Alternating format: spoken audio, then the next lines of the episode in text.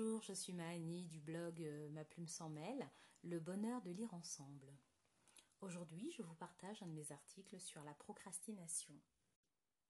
Un jour, vous vous réveillerez et vous n'aurez plus le temps de faire ce que vous avez toujours voulu faire.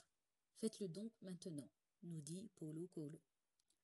S'il s'agit d'une maladie, je pense être lourdement atteinte. Je procrastine, donc je suis. Je ne voudrais pas plager Descartes, mais c'est une réalité. Tous ces projets, envies, volontés tapis au plus profond de mon être, incapables de voir le jour, car je ne suis jamais passé à l'action. Je rêve, j'imagine, et c'est trop beau, trop grand, trop fou parfois. Pourquoi je n'y arrive pas? Ou pourquoi je n'agis pas? Par perfectionnisme? Par flemmardise? Ou par confort parfois? Le perfectionnisme parce que tant que le plan n'est pas au top, il n'est pas question de commencer sans cette certitude de perfection. Donc, ni je ne commence, ni j'avance, les idées stagnent et finissent par s'envoler. Alors le processus de découragement s'enclenche, car ne me sentant pas capable de mettre en place la moindre action, je culpabilise. La flemme serait la principale cause. Chaque action paraît lourde à mettre en œuvre, même les petits pas semblent bien complexes. Au début, trop insignifiants pour m'intéresser, et à la longue, trop réverbative. La procrastinatrice que je suis n'aime pas la contrainte ni la répétition. Bien que tous les mentors ou coachs de tout horizon disent de fractionner les tâches pour ceux qui aiment à découper les éléphants, de commencer par la tâche la plus ingrate, la plus difficile pour les avaleurs de crapauds, ou commencer par la plus facile en fonction des courants de pensée. Cette dernière j'apprécie, elle me permet de passer plus facilement à l'action, mais il n'y a pas que des tâches agréables au quotidien.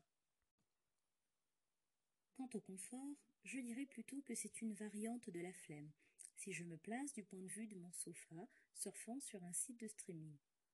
Non, nous aborderons plutôt le confort euh, façon routine, la confortable routine, celle qui permet de rester dans ce que l'on connaît, cette fameuse zone de confort, zone dans laquelle je ne me sens ni bien ni mal, mais où je ne me torture pas les méninges, c'est du pilotage automatique.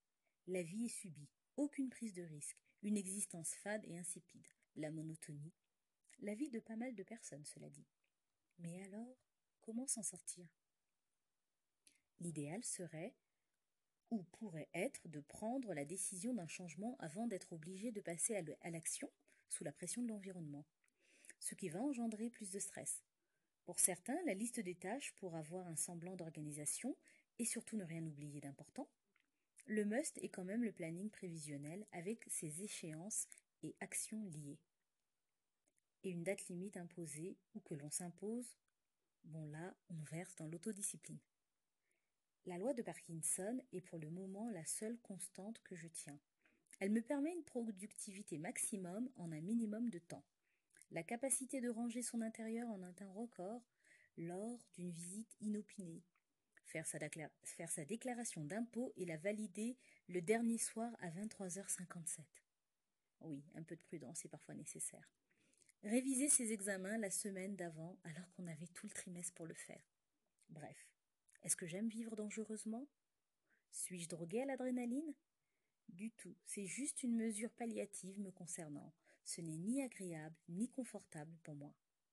Au contraire, je m'en veux quand je suis victime de la, loi de Parkinson. À chaque fois, je me dis la prochaine fois. Et on connaît la chanson, la fois suivante, c'est pareil. Alors, accepter de ne pas être parfaite, pour commencer, agir avant de laisser la place au doute, plus je me questionne, plus je me trouve des freins. Faire une chose nouvelle et positive, histoire de provoquer un changement, une nouvelle habitude, permet une métamorphose en douceur. Se challenger pendant une durée suffisante, les défis nous poussent à nous dépasser. Se gratifier, des petits pas mis en place. Oui, les petites victoires sont importantes à fêter. En suivant le chemin qui s'appelle plus tard, nous arrivons sur la place qui s'appelle jamais. Sénèque. Alors, quel chemin allez-vous emprunter? Merci d'avoir écouté. Alors, petite note. Découper l'éléphant répond à la question si vous deviez manger un éléphant, comment feriez-vous? Il suffit de le découper et de le manger morceau par morceau, l'éléphant représentant le projet ou la mission fixée. Avaler le crapaud, un livre de Brian Tracy qui explique comment prioriser ses actions pour être productif dès le réveil. Le crapaud étant la métaphore d'une action bien ingrate. La loi de Parkinson est une limite temporelle qui permet d'être efficient.